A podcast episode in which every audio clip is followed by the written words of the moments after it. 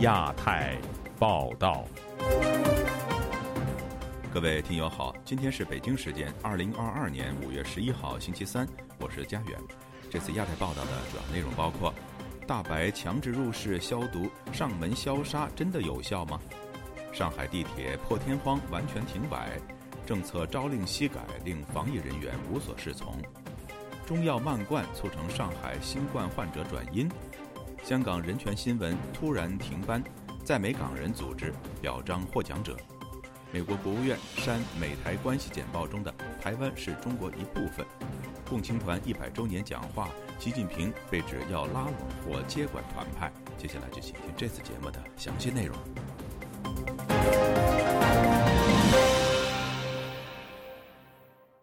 最近，多段防疫人员上门消杀的影片在互联网上疯传，许多居民发现家中的食物和物品被丢弃，甚至有人家被破门而入。如此粗暴的防疫措施受到外界质疑，究竟必要性和有效性何在？请听记者陈品杰的报道。在一段防疫人员上门消杀病毒的影片中，一位身为密接的居民在隔离后返回自己的家，却发现家中许多物品消失了。影片里他的冰箱空无一物，拍摄影片记录的他愤愤不平地说道：“现在家里什么都没有了，自己大约损失六千元人民币。”为此投诉却没有单位回应。包括衣服、门口挂的衣服、沙发上的软包、床帘，还有床上的铺盖、被窝。全都没有了，而且我家的钱也没有了。他把冰箱里的食物也全给我们扔了，扔了撇了，啥都没给留。我一共丢了将近六六千块钱左右。在另一部影片中，几位身穿防护衣的防疫人员大白正在一户居民家中进行消杀。他们在客厅喷洒大量的消毒水，包括电视、沙发、地板、窗帘，甚至是冰箱内部。我们配合专业消杀组。入户对你户进行消杀，并将冰箱中的食物纷纷放进黄色塑胶袋中，准备带走。江苏省徐州市回应，这段视频是根据当地的防疫政策，对阳性病例和无症状感染者住所进行消毒，是按专家指导之后执行消杀，全程录音录像，冰箱内物品也是按要求处置。上海持续动态清零防疫，其中之一包括实施住宅小区环境清洁消杀。不过，上门消杀的有效性和必要性开始受到大众质疑。专研生物化学的美国罗格斯大学教授艾布莱特就以书面回复本台置评时，直截了当的写道：“我请同事代读。新型冠状病毒通过呼吸道传播，没有证据表明表面消毒，特别是大面积表面消毒，可以减少新冠病毒传播。”本台记者查阅世界卫生组织官网，网站上注明应优先对高频接触表面进行消毒，例如门窗把手、浴室表面和水龙头。网站上也写到，针对新冠病毒，不建议在室内向物体表面例行喷洒消毒液。世卫组织总干事谭德赛十日才刚表示，中国坚持动态清零的政策是不可持续的。呃，we don't think that it's sustainable。不过，在上海入室消杀仍被视为有效抑制新冠病毒散播的重要方法。五月十日举行的上海疫情防控记者会上，上海市环境整治消杀工作专班副组长金晨就说：“开展入户消毒是整个疫情防控的重要一环。消毒前呢，社区工作人员呢是要与感染者及其家属进行积极的沟通。”争取他们对入室消消毒作业的一个理解和配合，同时呢，还要了解屋内是否有特别需要保护的呃这么一些呃需求。即便如此，入室消杀的防疫政策仍被网民形容简单粗暴。除了电器家具可能受损，冰箱食物遭到丢弃，待在家中的宠物健康也受到影响。有网民就表示，若不肯将钥匙交给居委会，就会被撬门消杀。美国芝加哥大学人权中心客座教授滕彪是自发组成疫情索赔法律顾问团的律师之一。在他看来，中国许多防疫政策都是违背宪法、侵犯人权。无论是随便的抓人去方舱隔离，还是入户去消杀，都是没有任何法律依据的，而且是违反呃现行的宪法和刑事诉讼法、治安处罚法等等。这这个是完全。对公民呃住宅权利、人身权利，包括财产权利的呃侵犯。中国华东政法大学法学教授童志伟五月八日就曾经发文指，将民众强制送往方舱隔离是非法，且无权强行进入民宅消毒。不过，童志伟在社交媒体上公开发表文章之后，立即被当局全网封杀，他的微博等社交账号也遭到当局禁言。自由亚洲电台记者陈品杰华盛顿报道。本周二中午，上海最后两条仍在行驶的轨道交通六号线和十六号线全线停止运营。另外，不断有上海居民发出各种求救。当地居民引述官员表示，上海防疫政策多变，朝令夕改，基层干部和民众的质问、谩骂、抗议此起彼伏。上海网信办说，已经封停传播涉疫谣言网络群组六十七个，处罚四十多人。以下是记者乔龙的报道。上海的封城措施使得突发情况随时发生。上海地铁周二突然宣布，自五月十日下午一时起，上海地铁六号线和十六号线全线停止服务。至此，上海轨道交通全网络所有线路车站均停止营运。目前，上海市内私家车公司每拉客一次收费三千元人民币，如果去机场，收费达一万两千元。超过疫情下的国内航班，更令上海居民无法忍受的是没完没了的核酸检测中，把核酸阴性的健康人测出阳性送入方舱医院，结果受到新冠病毒的污染。有微博网民发帖：核酸检测企业中科润达实验室假阳受害者越来越多。黄浦区无论住在无敌江景房的人，还是住没卫合用的陈旧破小的房子内。在被赋予假阳性红码时是平等的。该区海悦花园测出五个阳性居民，但因中科润达检测多次失误，居民要求复检，结果未出就被疾控中心送入方舱医院。当天，另一检测机构瑞金医院发出了五人核酸阴性证明。上海居民马女士周二接受本台采访时说：“上述公司过往曾发生很多假阳性，实为阴性证明，居民受到伤害。”中科润达不止五个来，已经曝曝光出多很多例假阳性了嘛？老百姓现在怕的根本就不是病毒了，你法治已经彻底被被破坏了。他们的指令，他就是法。管不顾你，嗯，老年人啊，包括送生病人都不管，人性上面的东西已经都看不到了。这一次，我就觉得真的是比文革还要厉害了。网民提供的上海疫情视频中，一对夫妇坐在医院门口，用上海方言哭诉，他们的母亲在医院内感染阳性，但医院未通知家属，并于四月十五号通知他们去签字火化，他都不知道。他老娘是什么时候走的？连最后一面都没看到，现在就要让他签字。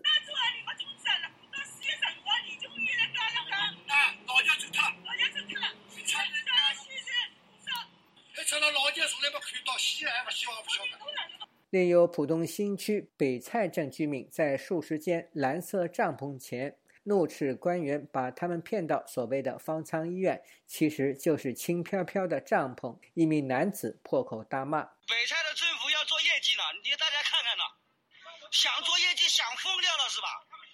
这给我们隔离啊，这是人待的地方，厕所没厕所。这要是前几天刮大风，你妈帐篷都给吹翻了。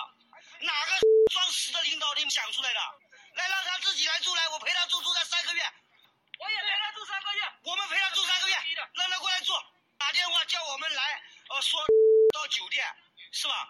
上海一位居民对本台说：“现在上海被官员搞得一团糟，其中防疫政策朝令夕改，甚至上午的行政命令下午就被推翻重来。”居民马女士说：“现在是政令一天一个变化，甚至一天两个变化。”嗯，他就是不同的领导就可以下达不同的旨意的。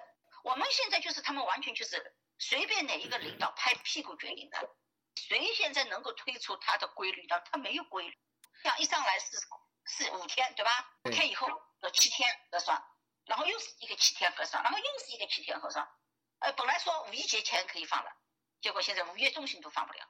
现在你问任何一个人，以前大家推测什么时候可以结束，什么时候可以结束，现在我都不推测，没必要推测了。嗯，另据上海网信办周一消息，自四月十八日发布关于进一步查处网络圈群造谣行为的公告以来，已累计对传播涉疫谣言的六十七个网络群组予以封停，对四十一名首发谣言的微信个人用户予以处罚。上海退休教师顾国平告诉本台，因发表批评政府的言论，他的多个微信账号被封。我的微信啊。给腾讯公司跟网络警察封号六到七次，包括我换电话号码等等。由于我的微信被封闭，各种消息来源被掐断，获得的上海本地信息相对较少。上海网信办再次提醒各网络群组的建立者要切实承担起群组管理责任。规范群组网络行为和信息发布，大力抵制未经证实的网络传言满群飞的现象。自由亚洲电台记者乔龙报道。中国工程院院士张伯礼日前表示，在上海的新冠疫情防治过程中，已经采取了所谓“中药慢灌”的做法，使大量的病人得以平稳过渡疫情。有中医业从业人员表示，张伯礼的这一说法没有科学根据。以下是记者孙成的报道。张伯礼在中国国际电视台于五月十日公布的视频中表示，由于上海是一个超大规模的老龄化城市，因此在独立减少、传染性更强的奥密克戎毒株下，出现了大量的感染。他说：“现在我们对大面积的有需要的人群来投放中药，我们叫中药漫灌。有需要的密接的、次密接的，包括我们医护人员都要给些中药。因为在上海体现老龄化社会嘛，六十岁以上老龄的人口在患者当中、被感染人当中占了将近三成。”张伯礼还说，这些被感染的老人的特点是人多、有基础病、没有接种疫苗。死亡病例也绝大多数都是老年人，这些老人中的相当一部分虽然没有新冠肺炎症状，但有中医症候。他表示，这人平常就是睡眠不好、食欲不好，我们中药就积极的干预，整体上改变他的免疫功能，把人体身体给他调好了以后，自己来抗病。百分之近八十的病人都是能够平稳的过渡，基础病稳定，而新冠肺炎好了，转阴了。出院了。来自上海卢湾区的黄先生告诉记者，目前上海居民中的确有一部分人领取到了当局派发的中药。不过，他表示这些中药的药效令人怀疑。大家发的药也是每个地方都不一样的，甚至有个地方发了一个药叫什么“上海扶正抗疫方”，里面都是一些吃不死人的中药啊。据我朋友的说法是，他有吃中药的朋友跟他说，这个东西连他们信中药的人都不吃的，没用的，因为上海市卫健委副主任赵丹丹在四月二十九日的新闻发布会上表示。上海当局已组织专家拟定了扶正抗疫方等新处方。当局也在四月初向全市家庭和单位发放了两千五百万人份中药代茶饮、汤剂和中成药。不过，黄先生透露说，根据他的了解，并不是每个小区都得到了药。上海很多小区里边连饭菜都不够，你更加不要说发药了。现居加州湾区的中医从业者陈国栋向本台讲述了他的观点。表示，他认为虽然不能断言传统医药对缓解新冠疫情的症状没有作用，但新冠肺炎的大规模转阴实际上并非来自中药的功效。张伯礼的说法没有科学根据。中药可以在一定的程度上缓解这新冠的症状。包括身体发热呀、咳嗽呀、气管炎，但是我觉得大规模的转阴，这个并不是中药的作用，人体的一定时间一自然就会转阴了，和有没有进行中药的疗效关系不是很大。他也认为，对防治新冠疫情来说。最有效的药物是疫苗和消炎药，最管用的还是疫苗。有了症状之后，最主要的还是吃一些消炎药。如果要是嗓子发炎比较严重的话，有那种可以喷一下的。近年来，习近平曾多次提出进一步发展中医药，并提出要对中医药进行传承创新发展。陈国栋认为，上海当局的这种做法实际上反映了中国目前的医疗体系存在的问题。他带着讽刺意味的笑着说：“习近平推广。”中医药，这也是他的一个英明的决策。中国在中医药在中国的体系占有非常大的作用。自由亚洲电台特约记者孙成，旧金山报道。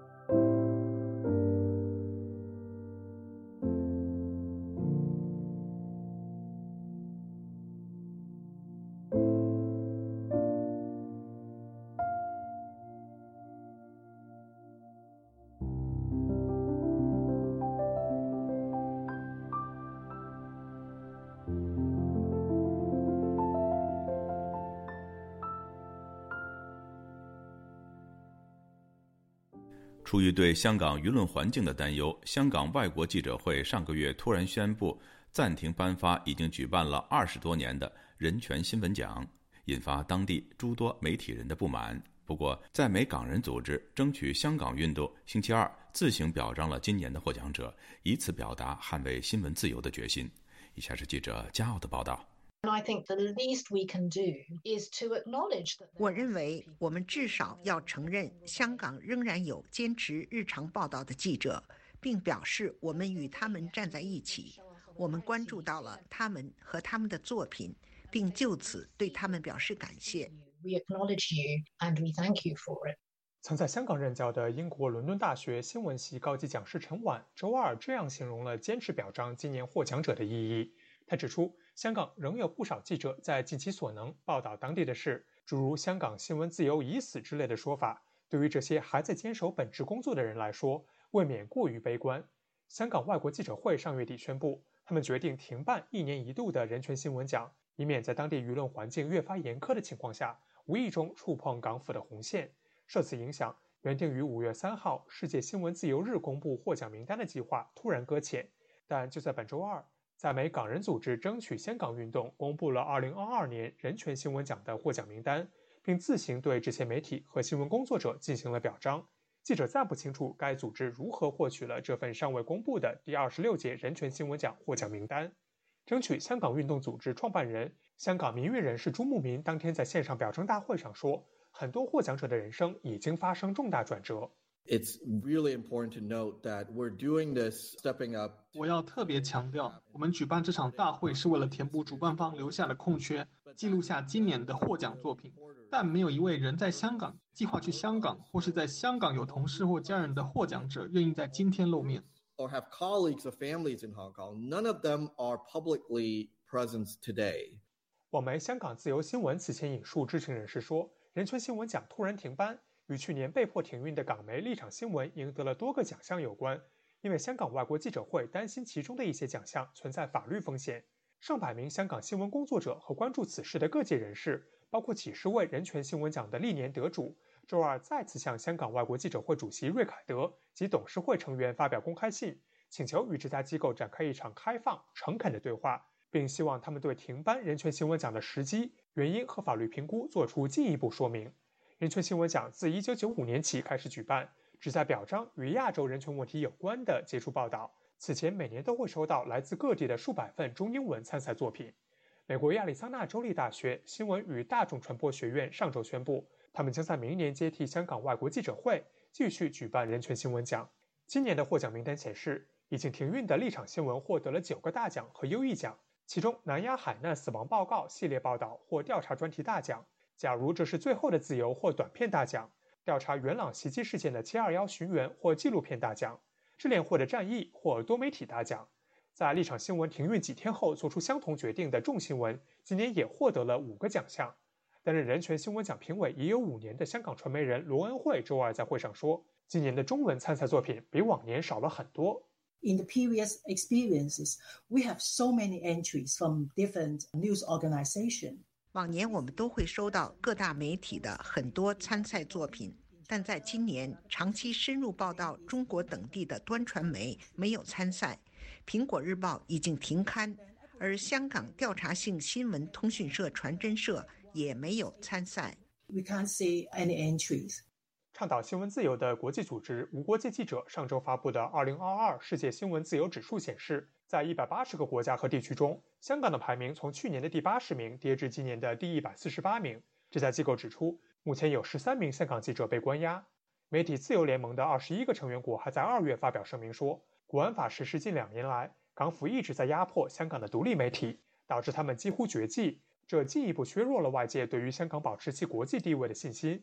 在英文组别中，今年获奖作品的主题涵盖了缅甸政变、塔利班夺取阿富汗政权。韩国快递员过劳死等等。自由亚洲电台记者加奥华盛顿报道。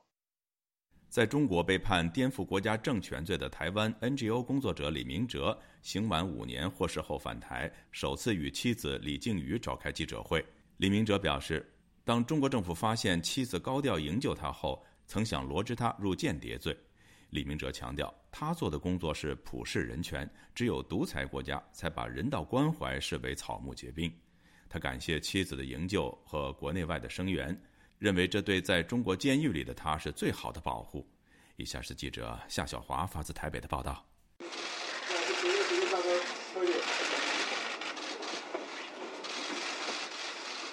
五月十号，李静瑜牵着李明哲的手踏进台湾立法院会议室，夫妻俩穿着白色的衬衫，深深鞠躬感谢。我的先生终于回来了，今天我终于可以带着非常快乐的心情在这里对社会发言。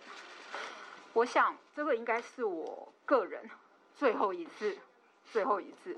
在这样的一个记者会上公开发言，李静瑜谈到这五年来到联合国、欧美等海内外营救的过程。李明哲多次摘下眼镜拭泪，曾经被怀疑高调救夫是为了竞选。李静瑜强调，终于等到丈夫回家，自己是最后一次召开记者会。刚刚静瑜讲说，今天可能是他最后一次发言，但是今天却是我人生第一次出现在媒体面前。我由衷的感谢每一位，在我被中国非法监禁这五年来。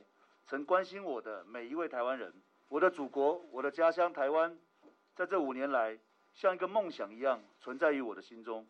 我知道我的祖国是一个民主自由的国度，有我的另一半鲸鱼，也有无数我不认识、跟我有相同乡愁的国人，值得我思念。这份思念是我身处在异乡的时候，是一份相当重要的力量。过去任职于台湾社区大学的李明哲提到，他认为中国民主化必须要靠中国人自己争取。二零一七年三月十九号，他一如往常到中国访友，协助中国人权，却遭到绑架。中国的国安一直问我说：“我背后的金主到底是谁？背后的金主到底是谁？”其实我最大的金主就是我妻子，用自己的信用卡还有我妻子的积蓄，全数用来买书籍给中国的朋友，或者定期捐助中国的政治犯跟他的家属。因为我的外国人身份相对他们来说是相对安全一点的，我定期去中国去探访那些受难中的朋友，让我放下心中的挂念。我的这些行动在台湾或者在其他民主社会都是再正常不过了。我确信这和颠覆中国政府完全扯不上关系，也不是干预他国内政的行为，因为我接触的问题都在普世人权的价值范围内。很坦白说，我从事的人权人道工作就只是这么微不足道而已。这一切都只是为了单纯的人道关怀而已，没想到中国却把我这种人道的行为看在天大地大的颠覆政府的行为，这就是独裁政权的本质，草木皆兵，还入我于罪，也惊动了美国政府、国会及国际人权组织加入我的救援行动。李明哲强调，回家是我当时唯一的希望，也是我唯一的出路。中国不是我的国家，中国政府也不是我的政府，我对中国土地没有牵挂。我唯一的家乡就是台湾，所以我后来也就配合中国政府的审讯，依照他们的要求完成颠覆政府的笔录与供词。在我心中认为，我也希望各位的心中了解，这些的证词都是无意义的，因为那场审判本身就是非法的。我被绑架后的一切所作所为，都只是为了回家。当时他们最常威胁我的一句话就是：“你的罪行可能被判无期徒刑，你还还想不想回去对父母尽孝？”在我被囚禁十多天以后，我发现广州的国安人员对我的态度有所转变，比较温和，但是很委婉的让我知道，台湾台湾有人利用我的案件煽风点火在炒作，并问我认不认识一些台湾 NGO 团体的人士，同时也不太问我所谓的案情了。他们开始转向，要我承认我在台湾受到哪一个官方单位的资助，这些资金是用来中资助中国的哪些人。并且多次暗示两岸有所谓的交换间谍，我理解他们想扣我间谍罪的帽子，以供他们做政治操作。这时我才想到，我太太应该已经开始救援我了。李明哲指出，他遭到非法绑架，所谓公开审判只是一场戏。他和妻子都有默契，都拒绝聘请律师，因为那只是为了装点中国法院的大戏。中国政府不允许他在法庭中任何答辩上的讲话，只允许念一篇经过审核的认罪书。都由官方指派的律师代为发言，迷惑外界。中国有依法行政的假象。最恶劣的是，中国利用他的妻子和母亲政治立场不同而进行分化。我会软弱认罪的这个最大原因就是我父亲年老，那非常可惜，我也非常的遗憾。我父亲在两年前就在我在坐牢的时候病故了，病我身亡了。过世了。那这些当然是我最遗憾的事情。那我心里当最担心的就是，到底我的案子，台湾人是怎么看他？那这个担忧，我运气很好的，我运气很好的，在靖宇在我法庭我在审判的时候，他来看到我的时候，他露出手上的刺青，写说李明哲，我与你为荣。我其实看到那个刺青的时候，我是很感动的。他其实给了我很大的力量，他让我知道我不是被遗忘的。李明哲揭露，在赤山监狱形同血汗工厂，犯人就像奴隶，每天被逼做工十一、十二个小时，一年当中只有过年放四天的假日，冬天摄氏零下二三度，仍只提供冷水洗澡。监狱的食用油太差，食物凉掉，都是馊食的味道。他数次向狱方抗议，妻子也经由探视了解之后，向海外揭露中国监狱恶劣的人权问题，狱方才改提供热水洗澡，并开放监狱一周里有多一天的休息时间。这说明妻子和 NGO 高调的营救和他在监狱里争取人权的待遇息息相关。李明哲指出，狱方不准他跟其他的犯人说话，监管他的一言一行，对他是精神虐待。最后两个月，他被安排在医院，完全不用做劳动，整天在隔离病房躺着看电视，以致原本八十几公斤的体重暴增至九十几公斤。李明哲认为，中国政府眼里根本不管台湾蓝营或绿营的态度，只在意国际观的反应。他在中国没有受到过分虐待，他认为都是因为受到国际的关注。最后离开监狱，他也没有被要求写悔过书。至于台湾公民团体发起一人一信寄给李明哲，他表示一封都没有收到。而判决书则是迟至要返回台湾前一天，才在他要求下收到银本。当被问到会如何给和他一样想到中国关心人权者的谏言，李明哲说：“就请你记得我的教训。那你在做任何事情，你要先评估安全性。在你假设你要进入中国的时候，因为你不要像想当然而认为说你一定不会怎么样。中国政府只有你想不到的，没有他做不出的。那你要先评估一下，你有没有娶一个像李静怡，还是刚刚那句话，你有没有娶一个像李静怡这样的老婆？假设你出事的时候，他有办法救援你。我还是只有这句话可以送给。”其他要关注中国人权的朋友，李明哲强调，高调营救对他是最好的保护。面对独裁者，若忍气吞声，只能私下处理，任人摆布。夫妻俩在两小时的记者会中多次的提到，台湾曾坐牢二十多年的政治犯前民进党主席施明德和他的妻子陈家军是他们最重要的支柱。李靖宇说，他跟在施明德身边研究白色恐怖历史已经二十年。李明哲被抓之后，施明德问他：“你要救回怎么样的李明哲？”他说：“丈夫去中国是做帮助别人良善的事，不是作奸犯科。不只要救回他的身体，还要救回丈夫完整的灵魂和人格。”施明德开始与他草拟救援策略，这些原则包括：我们不能够向迫害者低头求饶，因为向压迫者低头求饶。只会满足其气焰，无助于救援，后遗症又后患无穷。第二个，就跟美丽岛事件一样，我们必须轻视法律救济，重视政治救援。在独裁政权底下，法律只是其玩物，不要聘请律师，不要参与其非法的所谓审判，以法律合法化所有的罪行。第三个，坚守国家主权的地位，绝不背叛台湾。这是本，不能够迎合中国的立场，这是最根本的事情。不能够想讨好中国，而说出任何伤害台湾主权的言行，背叛国家，连国人都不会同情我。第四个，维护受难者的尊严跟荣誉，荣誉在，受难者就存。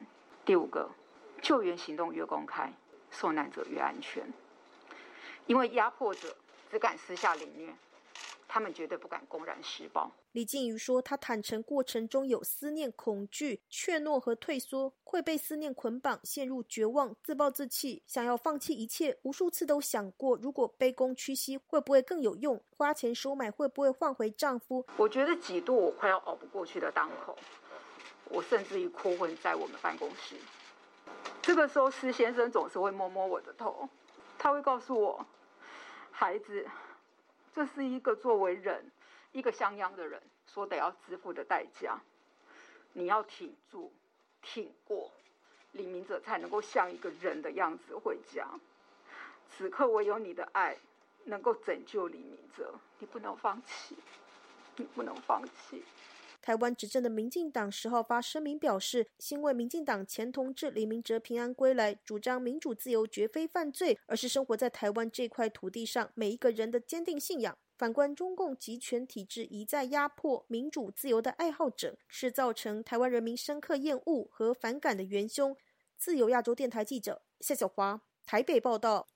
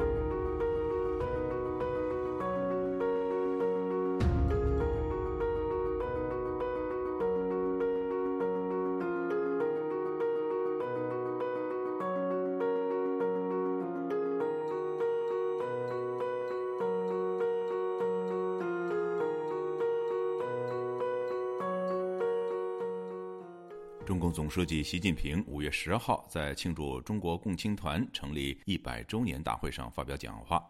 有评论人士认为，其内容都是陈词滥调，毫无新意。但习近平在共青团讲话本身却是一个重要的姿态，尤其是在二十大召开之前。详情，请听记者凯迪的报道。中共总书记习近平周二出席了在北京举行的共青团成立一百周年大会，并发表讲话。中国官媒做了广泛报道及电视直播。习近平讲话时称，在实现中华民族伟大复兴征程上，共青团是突击队，而各级党组织要高度重视培养和发展青年党员，确保红色江山永不变色等。美国普林斯顿中国学社执行主席陈奎德认为，习近平讲话内容都是大话、套话和空话，但也反映出两点：一方面，他看到年轻人还是非常重要。抓紧对年轻人一代的洗脑工作，使得所谓的要能够承接他们所谓的中国的共产党的这个统治地位。另外一方面呢，我想他也是现在在这个中共的派别里面，对于共青团派所谓团派做一个姿态。陈奎德认为。习近平目前不像刚上台时对团派采取严厉姿态，因为他已看到中共二十大之前形势并不是很稳定，可以让他毫无疑问的连任。从俄乌战争到上海疫情，中国现在已出现各种黑天鹅和灰犀牛事件。这个所谓党内的派别斗争，保证他在二十大能够连任方面，他现在的一个重心之一就是要拉拢团派，他想把团派和江派、上海帮分隔开来。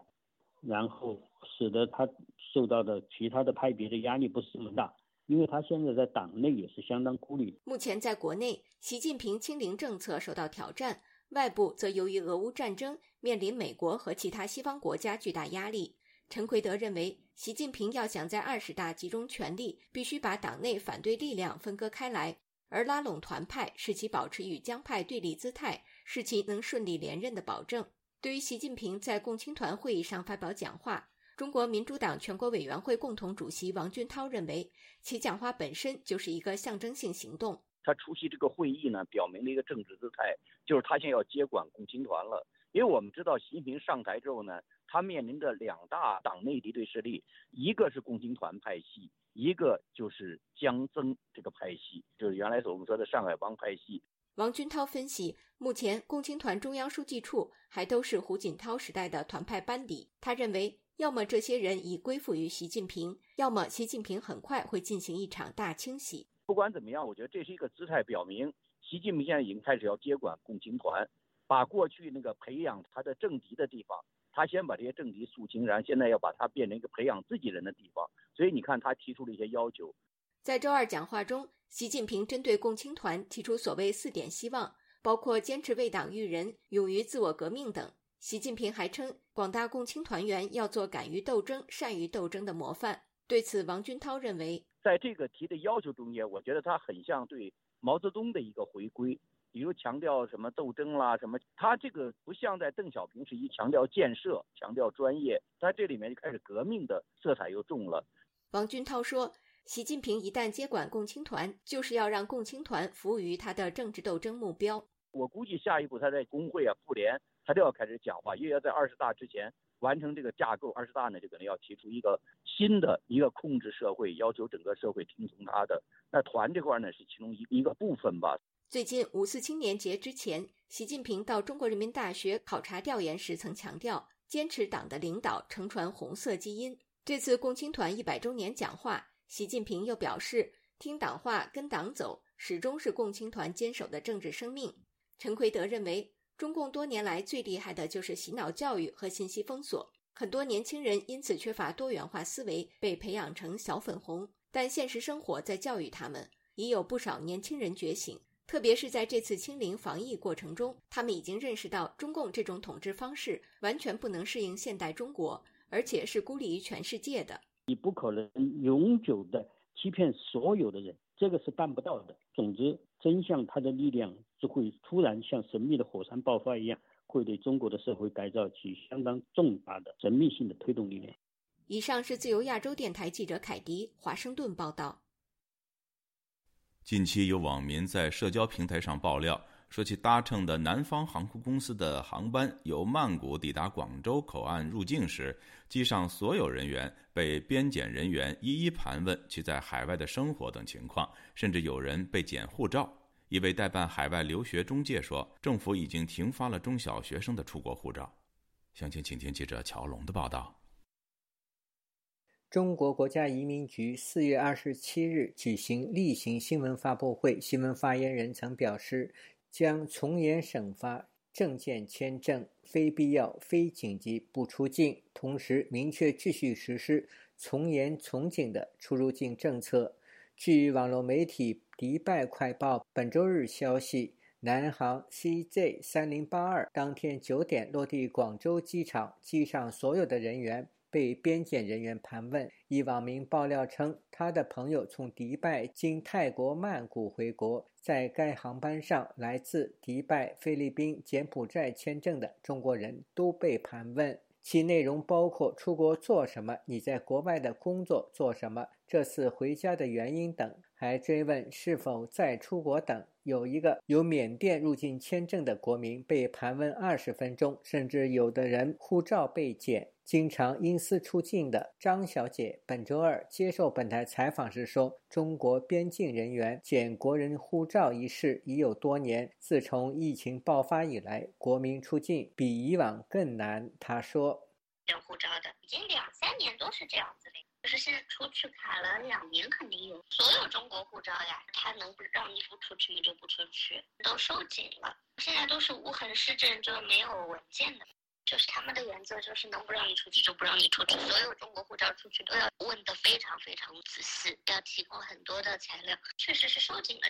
另有网民发文抱怨，他持留学签证去加拿大读书。但在出境时仍然被边检人员追问去加拿大干什么，还问加拿大的学校有没有线下课程。当回答“我先读语言，目前还没有线上课程”时，边检人员直接把护照剪了，说没有线下课程，你出去干什么？还有网民在微信投诉，即使他持有外国绿卡，也被边检人员剪掉。浙江时事评论人士陆先生对中国公民出境时遭到边检人员各种刁难感到愤怒。他对本台说：“近期不断有网民在互联网上留言，说自己出境时遭到边检人员拒绝，甚至他们的护照被剪掉。因为此前呢，已经有很多信息显示，很多网友在申请护照或者是更新护照的时候呢，遭到了拒绝。”本该属于自己的这一系列的现象显示，中国政府尽量的减少国人出境，主要他是担心国人离开中国之后啊，可能会了解到外面世界的真实情况。一周前，中国国家移民管理局新闻发言人程杰在发布会上通报，今年第一季度中国公民出境一千四百六十二点二万人次。环比下降百分之一点二，同比下降百分之五点九。对于当前疫情形势下出入境政策是否调整的问题，陈杰回应称，将继续实施从严从紧的出入境政策，从严审发证件签证，继续倡导内地人员非必要、非紧急不出境。继续为赴境外留学、就业、商务和来华进行贸易、科技活动以及人道主义等确有紧急必要事由人员提供精准有效的服务。有分析认为，当局所谓精准有效服务，就是仅准许小部分人士出境。长期代理中国学生海外留学业务的广州中介机构黄女士对本台披露，政府已经暂停公民出境就读中小学，希望中小学生在国内接受教育。她说：“现在国家已经说了，没有必要的，哎，不要出境。”现在年龄太小的也不让往外送。以前有的小孩中学也可以去外国读的嘛，他现在他开始也限制了，你就读大学。这跟疫情有什么关系嘞？他不希望那么多中国人出去。近期，中国官媒和教育部门多次强调，接受义务教育的学生要爱劳动，并将劳动课纳入今年秋季课程，以扭转过往重学习轻劳动的思想。黄女士说，政府担忧孩子出国。接受西方教育，孩子在外面学了西方那些文化啊，那个知识啊，嗯，他肯定回来，他觉得不好管嘛。你见得多，你的想法就多嘛。他不需要你有很多见识，你做工人呢你就简简单单做工人就好了。你那么多想法啊，我提一个什么东西，你提反对意见，很难管理嘛。黄女士分析，等到疫情结束后，中国公民出境旅游可能会有所限制。自由亚洲电台记者乔龙报道。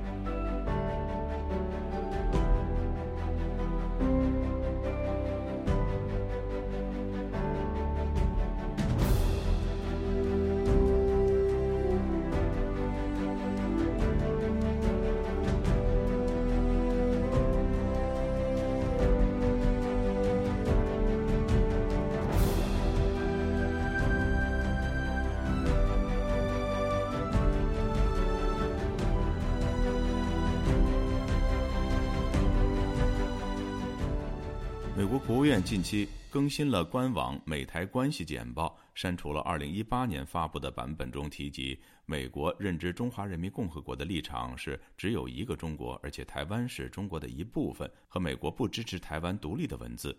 中方批评美方掏空其一个中国政策，美方则强调一中政策未变，台湾也指美国政策没有变。以下是本台记者夏小华发自台北的报道。美国国务院东亚以及太平洋事务局五号在官网更新美台关系事实清单，删除了二零一八年八月三十一号发布的旧版本中关键的两段文字，也就是美国承认中华人民共和国政府为中国唯一合法政府，美国认知中国立场是只有一个中国，而台湾是中国一部分，以及美国不支持台湾独立。不过，美方强调，美国的一中政策没有改变。旧有版本主要依据《台湾关系法》与美中三个公报说明美台关系，而新版本并没有援引美中三个公报的内涵。美方定义一个中国政策是以《台湾关系法》、美中三个公报与对台六项保证为指引。新版本虽然仍然承认台美关系是非官方的，但更侧重了美台关系的现况。包括称台湾作为民主领头羊和科技重镇，是美国在印太区域的重要伙伴，以及强调美国与台湾有着相似的价值观、深厚的商业和经济以及牢固的民间关系，是友谊的基石。中国外交部发言人赵立坚十号在例行记者会上批评美方修改美台关系事实清单，这是虚化掏空一中原则的小动作。这种在台湾问题上搞政治操弄、试图改变台海现状的做法，必将引火焚身。而台湾外交部发言人欧江安则强调，美国国务院以及美国在台协会都已经对外说明，强调美国的相关政策并没有改变。美国圣托马斯大学国际研究与当代语言学系主任叶耀元认为，新旧版本天差地别，显示台美关系出现根本性的改变。在新版本中，一中政策的解释被移除了，加强了对台湾提供保护的成分。叶耀元接受自由亚洲电台采访提到，核心来说，他是没有去改变所谓一中政策的，我想他是没有的，但是他刻意不去谈这件事，某种程度也是希望不要让中国一直去操纵所谓一个一中政策、一中原则这种模棱两可的一个概念。叶耀元并指出，新版本移除美国不支持台独的叙述，强调两岸的和平未来需要建构在台湾人民的期望跟最高福祉之上。这当然不等同于美国支持台独，但是跟过去只去谈不希望任何一边改变现状，以及两岸应该要持续谈话谋求和平。这次的版本则是直接把台湾人民放在两岸和平的根本。毕竟会打破两岸和平现状的始作俑者，也只可能是中国。这次就很直接的把台湾人民的一个愿望放在这样的一个论述里面，所以说不等同于说他也认为这两岸之间的关系以及两岸之间维系和平不能只是单方面听从中国怎么说就怎么算，而是我们必须要去理解到台湾人民的需求，所以他一一定程度提升了台湾的一个定位。叶耀元还提到，新版本强调美国与台湾在印太地区的伙伴关系以及两国之间的交流与友谊，与过去的版本只有冷。冰冰的叙述两国之间的非正式邦交关系差异显而易见。美国现在更为重视两国外交的互动，不断派员访台。新版本也更强调台美经贸、科学、科技上，包括半导体以及华语文教育等等的合作。叶耀元认为，台美关系大幅度的增温，跟美中关系从合作转移成竞争，甚至霸权争夺战有绝对的关系。虽然说好像讲了很多好话，但这并不代表了美国正式的放弃了所谓的一个一中政策，或者是美国对台的战略模糊。但是至少在提供台湾安全保护这件事上去做一个提升，不去这么刻意去淡化台湾主权这件事情上面，他也有往前迈进一步的一个态度。台湾政治大学名誉教授丁树范接受自由亚洲电台采访分析，美国是在不改变美国的一中政策之下，逐渐强调台湾的重要性，对改善跟台湾的关系是采取逐渐式，而不是瞬间改变。丁树范说。他还是强调跟我们没有官方关系嘛，还是强调这个说一个中国政策。可是就是说，台湾是中国一部分，这个部分就就避而不提了嘛。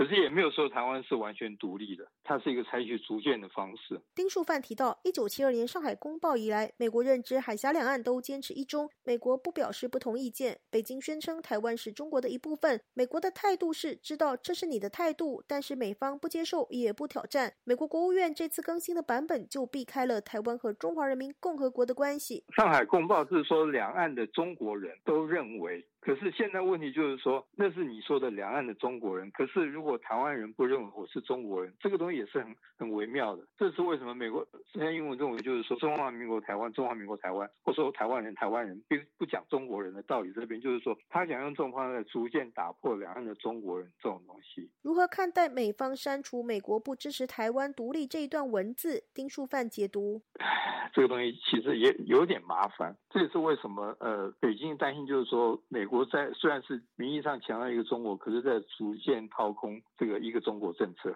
对于美方为何此时更新美台关系简报，丁树范分析，最近的乌俄局势以及德国新总理上台亚洲行第一站，舍弃中国访问日本，都传递了对印太的安全顾虑。西方国家都强调希望稳定，中国不要随便造次。看习近平赶紧跟德国总理通话，派王岐山去韩国参加新总统的就职典礼。看来中方也是要拉紧关系，嘴巴强硬，做法谨慎。至于蔡英文政府也谨慎以对。外交部知道这个问题敏感，也低调表示美国政策不变。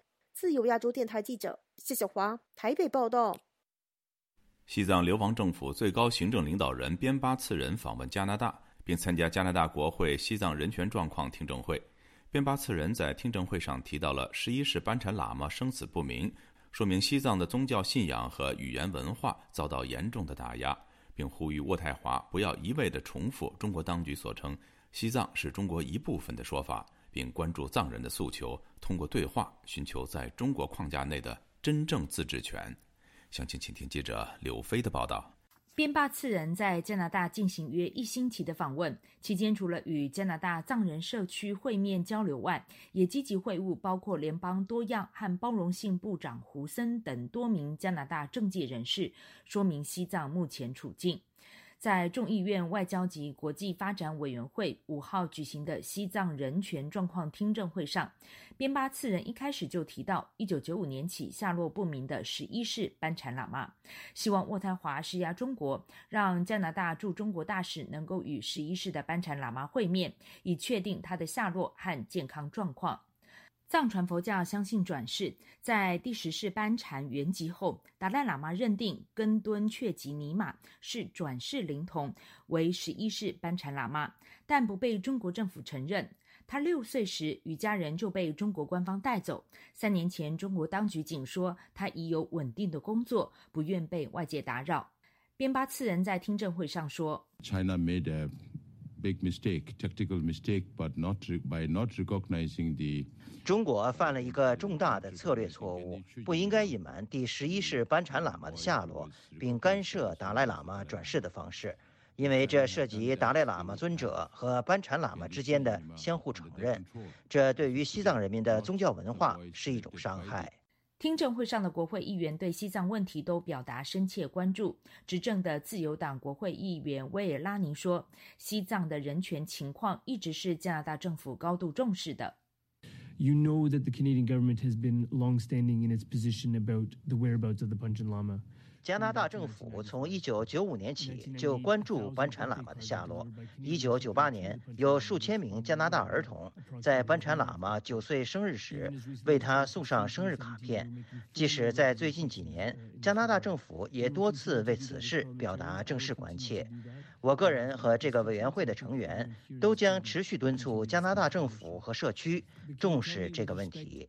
边巴次人在听证会上提到，在习近平统治下，西藏政治局势和人权状况日益恶化，语言文化和宗教信仰被严重打压。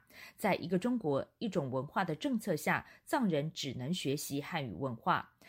他在听证会上呼吁议员们可以看看国际知名学者沃尔特·汉博尔杰斯撰写的《西藏简报二零二零》一书，其中用历史来证明西藏不是中国的一部分。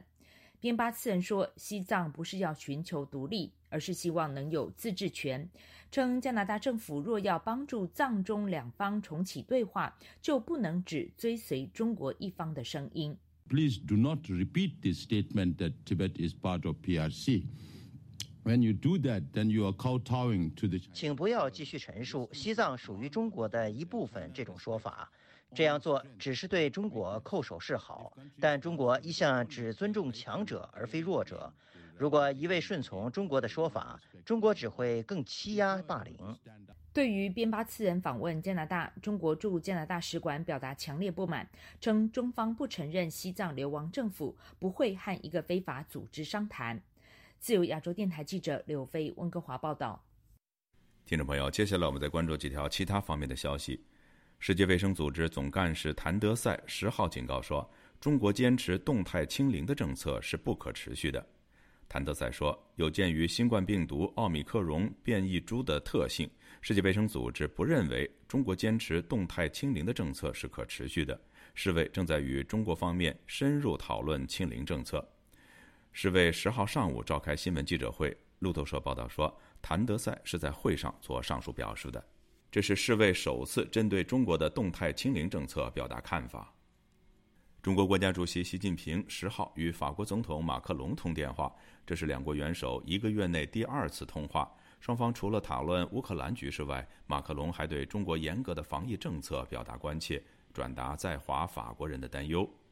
中国采取严格的动态清零政策，航班停飞，机场关闭，更对许多外籍人士离境造成困难。在上海，有许多外籍人士上网发声，分享要去浦东机场离开中国的艰辛和窘境。路透社报道引述法国总统府的声明指出，马克龙在与习近平通话时呼吁中国，尤其在维持与法国的空中交通畅通上，要考虑在华法国居民的关切，允许想离境的法国人赴机场，并确保孩童不会因为防疫作为与他们的父母分离。面对高涨的通货膨胀率，美国总统拜登十号指出，正在考虑是否取消前总统特朗普主政时期对中国产品开征的关税措施。拜登上午在白宫的一场美国对抗通货膨胀计划的活动后，面对记者提问时，做出了上述表述。中国驻美大使秦刚日前接受美国《福布斯》杂志专访时，呼吁美国是时候重新考虑并尽早取消对中国产品加征的关税了。在谈到美中第一阶段贸易协议时，秦刚还说：“中国历来信守承诺。”各位听众，这次的亚太报道播送完了，谢谢收听，再会。